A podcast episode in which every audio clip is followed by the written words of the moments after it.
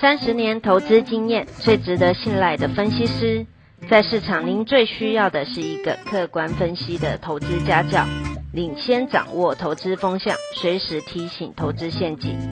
亲爱的粉丝朋友们，一定要记得要按订阅，并且开启小铃铛，才不会漏掉蔡总每一天对盘势精辟的解析哦。各位粉丝朋友，大家好，我是蔡章，现在是礼拜五盘后的分析。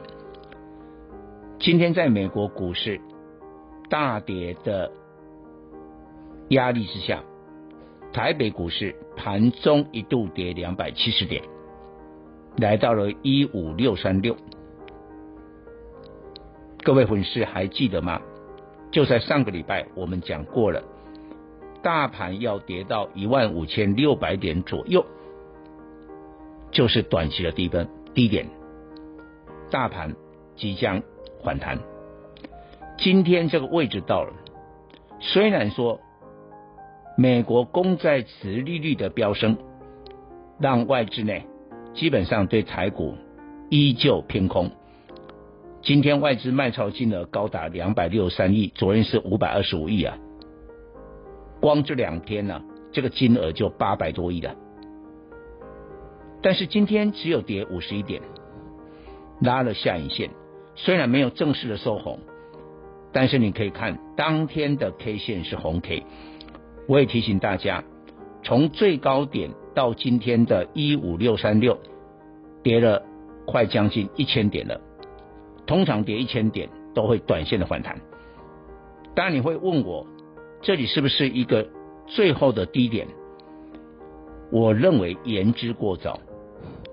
我要先看到这一波的反弹能不能过一万六千两百点的压力，先看这个。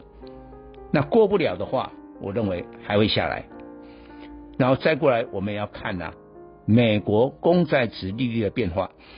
这个老实讲，我们现在都无从做一个肯定的判断。但是今天显然是政府基金护盘，护谁？台积电，因为台积电是政府基金第一大的持股。台积电呢破了前低五八七，最低五八四，最后平盘六零一。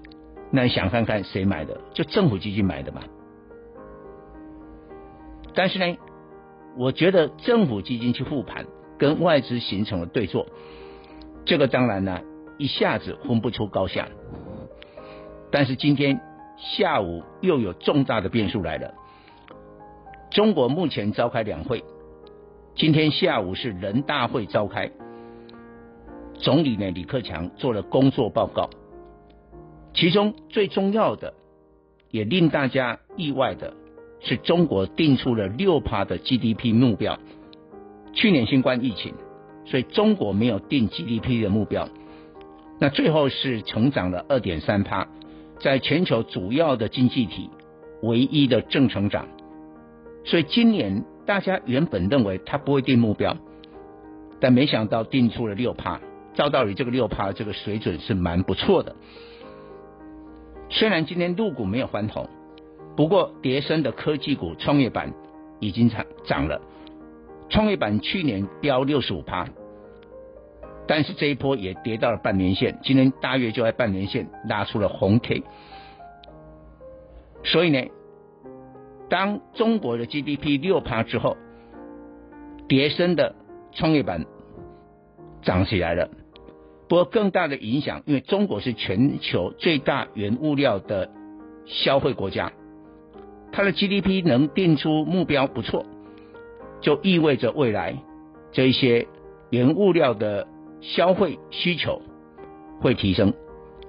那对国内的原物料的股票，像钢铁、塑化等等，都是长线的大利多。当然，今天盘面分成两个部分。最近跌升的电子开始有人抢短，但是我告诉你，手脚要快。今天跌很低的时候有人买，说不定下礼拜一二高点就有人出。所以我们的粉丝抢这种跌升的电子，手脚要很快。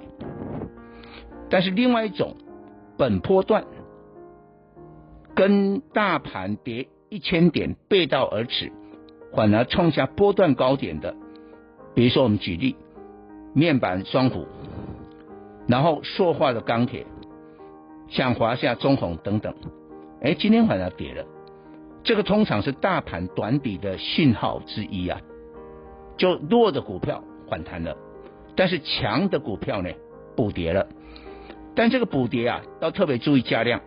今天你可以发现这些股票量都缩，价跌要量缩了。只要价跌量增的话，就有是有人出货了。所以我们认为，在中国 GDP 六趴这个斩钉截铁的定出目标之后，今天补跌的原物料，下个礼拜就酝酿了再一次的买点。以上报告。本公司与所推荐分析之个别有价证券无不当之财务利益关系。本节目资料仅供参考，投资人应独立判断、审慎评估并自负投资风险。